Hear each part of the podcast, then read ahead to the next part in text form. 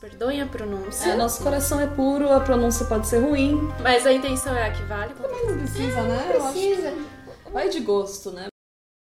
Olá, bem-vindos a mais um Babu Podcast. Eu sou a Tamara E eu sou a Thaís. e o episódio de hoje é Babu e Ela sobre. Phoebe Waller-Bridge. Acho que a Phoebe é uma pessoa bem popular no meio do audiovisual, então a maioria de vocês devem já conhecer. É, provavelmente. Quem não conhece, talvez tenha ouvido falar da série Fleabag, né? Que foi um sucesso avassalador. Talvez tenha visto lá na Amazon Prime. Exatamente. Ah, que série é essa e tal. É muito famosa essa série e Ganhou tudo, né? muitos prêmios.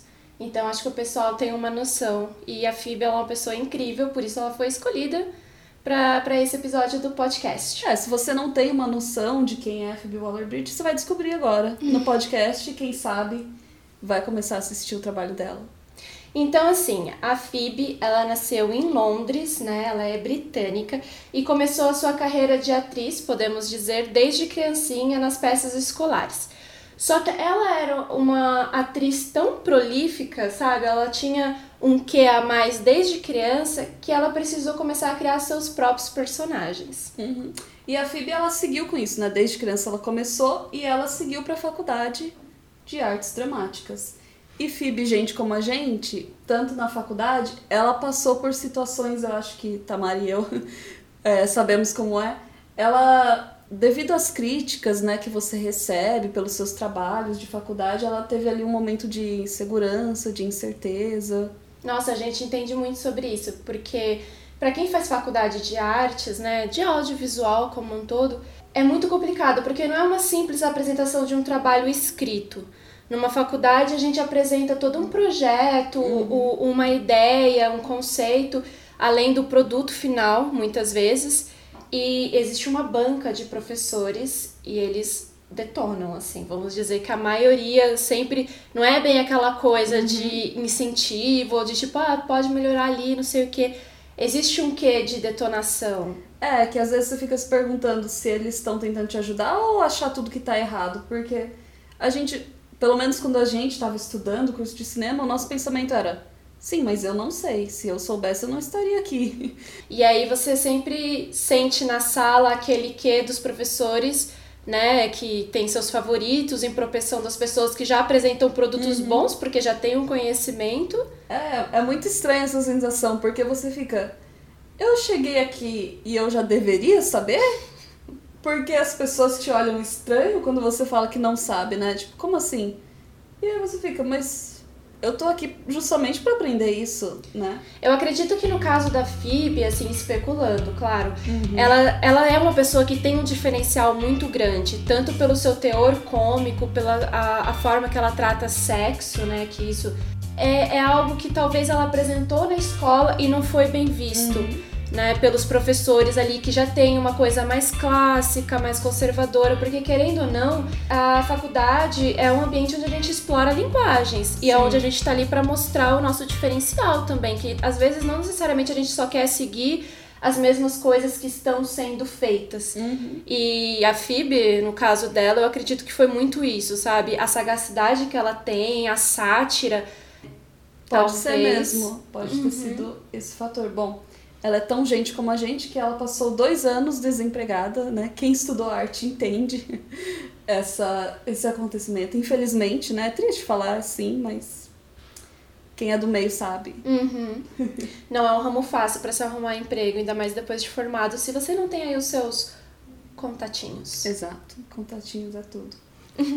E ela precisou criar a própria companhia teatral junto com a Vic Jones, que ela é a criou a Dry Right. através de- é, dessa companhia que ela lançou aí a sua peça, que fez um sucesso e ela conseguiu o seu espaço, né? Ela até ganhou um prêmio com a peça, né? Que é Fleabag. E a partir daí não virou o sucesso que a série virou, mas virou um sucesso no meio, né? No meio artístico. As pessoas começaram a falar, as pessoas descobriram a peça, descobriram ela como escritora.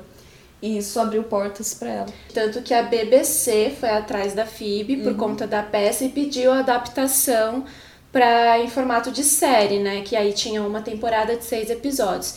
E essa temporada, ela é toda adaptação da, da peça, no caso. É, quem, quem quiser ver a peça é possível. Depois da série, ela gravou um especial, uma única apresentação, se não me engano, em Londres. E ela tá disponível aí para quem quiser procurar por meios alternativos vai encontrar e é possível, vale a pena. Né? Não deixamos links nem nada. Não, eu disse meios alternativos, pode ser várias coisas, aí é com vocês, criatividade. Eu confesso que eu ainda não assisti, mas tenho bastante interesse e vou dar uma pesquisada. É, uhum. Eu já vi, posso dizer que, que vale, vale a pena. eu preciso, eu preciso dar essa pesquisada.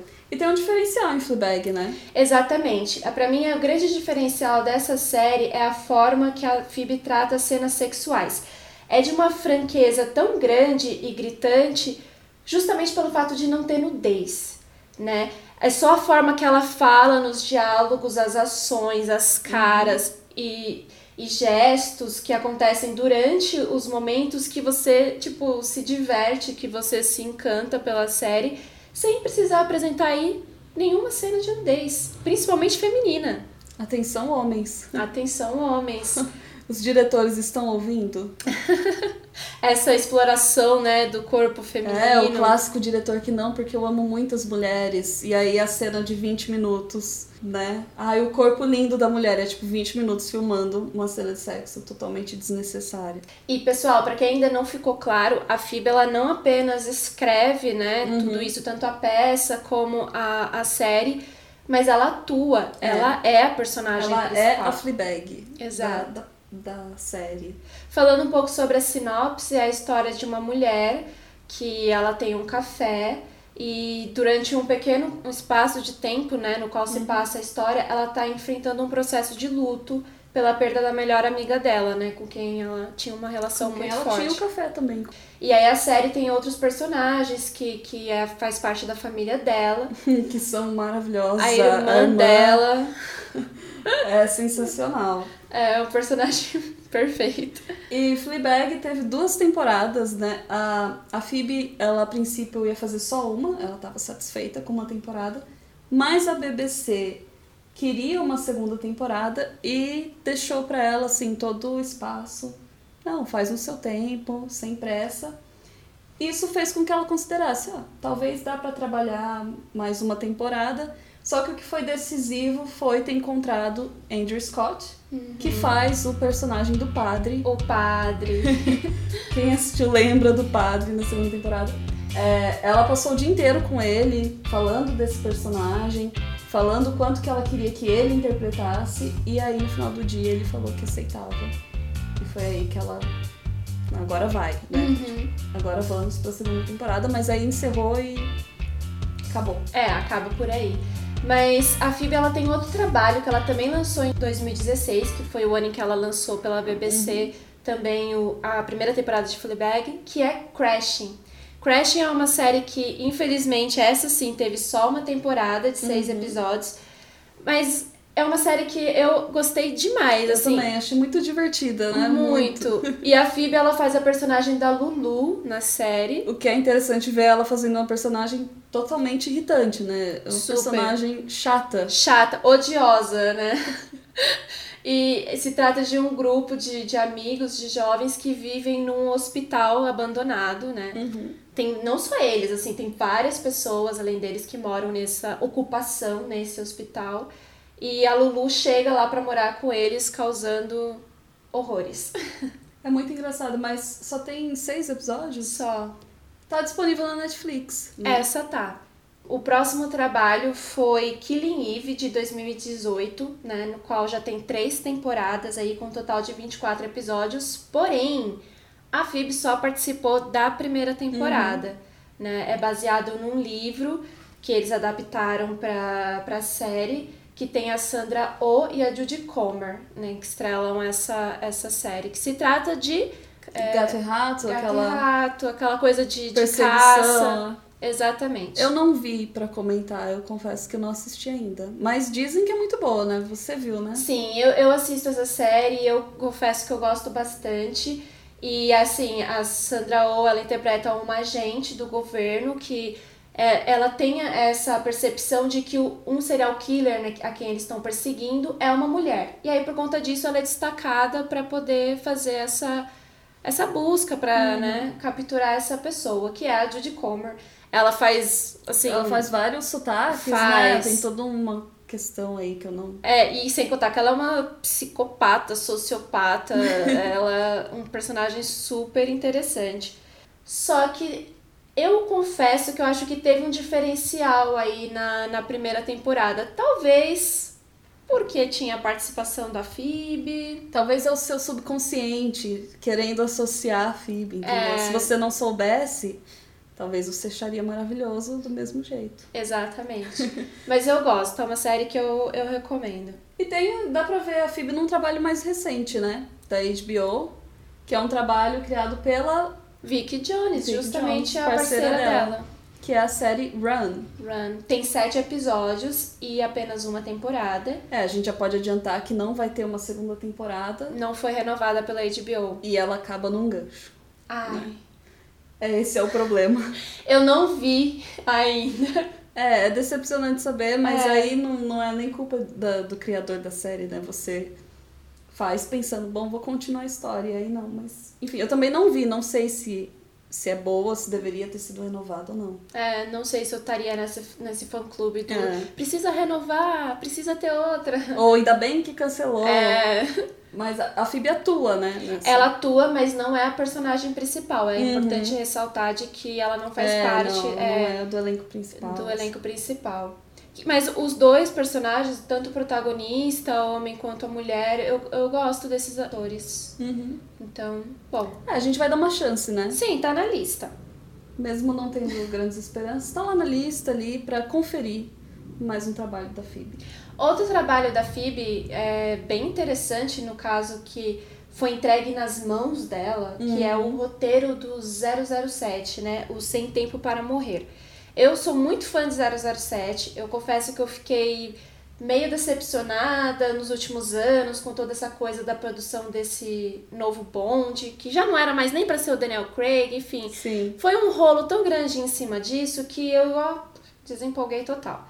Mas com isso, deles terem pegado o roteiro, en- entregado nas mãos da e falado, ai, você pode fazer as mudanças que você quiser, né? Que é uma coisa talvez inédita, né? Assim, tanta liberdade pra uma pessoa, uma mulher no caso, mulher. esse tipo de filme, né? Completamente. Ah, quem pode resolver o problema, se tiver algum problema, a Phoebe, joga na mão dela e deixa ela livre pra fazer o que tiver que ser feito. E aí a gente vai poder conferir se valeu a pena essa, esse trabalho todo que a Phoebe teve. Ela deve ter ganhado uma bolada pra fazer isso, né? Ela, tipo, porque é uma responsabilidade enorme também, né? Com certeza. Aí, a não ser que ela pegue o roteiro, sei lá, recebeu uma bolada dela, pega o roteiro e devolve, tipo, não, tá ótimo.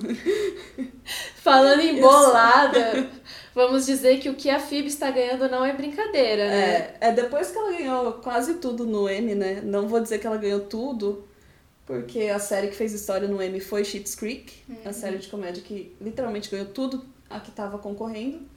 Mas ela levou vários prêmios do Emmy. Vários. E a partir disso ela virou realeza, né? Assim, foi pra outro patamar. Tanto que ela fechou um contrato com a Amazon de 20 milhões por ano. É muita coisa. Por ano. Para produções, né? Uma parceria com a Amazon. Então deve vir coisa boa dela por aí. Tem que ser bom, né? Poxa, 20 milhões Pô, ano. 20 milhões é muita coisa. Eu acho que dá pra você pensar em coisas. Com o salário desse, eu, eu acho que eu tiro uma semana pra poder É. pensar num projeto bom. com muito custo, sabe? Ah, eu vou tentar ali uma semaninha pra trabalhar nisso. Eu acho que é possível e a Phoebe vai entregar bons frutos. Se sem essa bolada ela entregava bons frutos, acho que com uma, Um uma incentivo. grana dessas, né? A não ser que corrompa a pessoa, mas acho que não, a Phoebe. Então a gente fica assim, tipo, uau, o que será que a Phoebe vai trazer nos próximos anos? Talvez esse ano mesmo, não sei, por conta das produções, né? É, a todas... pandemia parou muita produção, Muita a gente não dá coisa. pra ter certeza de, de nada, mas eu acho que em breve. Em breve deve surgir novos Pelo produtos. menos o anúncio de alguma coisa nova deve vir em breve, né? Então esse foi o nosso Babuiela sobre Phoebe Waller-Bridge, né? Essa criadora incrível para vocês conhecerem um pouco mais do trabalho. Criadora, showrunner, Pessoa incrível. Bom, não esquece de assinar e seguir a gente nos, nas suas plataformas favoritas. Né? A gente está no Spotify, Deezer, Google Podcast e Castbox. Exatamente. E no Instagram também, não deixe de seguir a gente, que é babu.coletivo. Lembrando que o vídeo desse podcast também está disponível no nosso canal do YouTube, Babu Coletivo. Exato. Não percam. Até a próxima. Tchau, tchau. Tchau.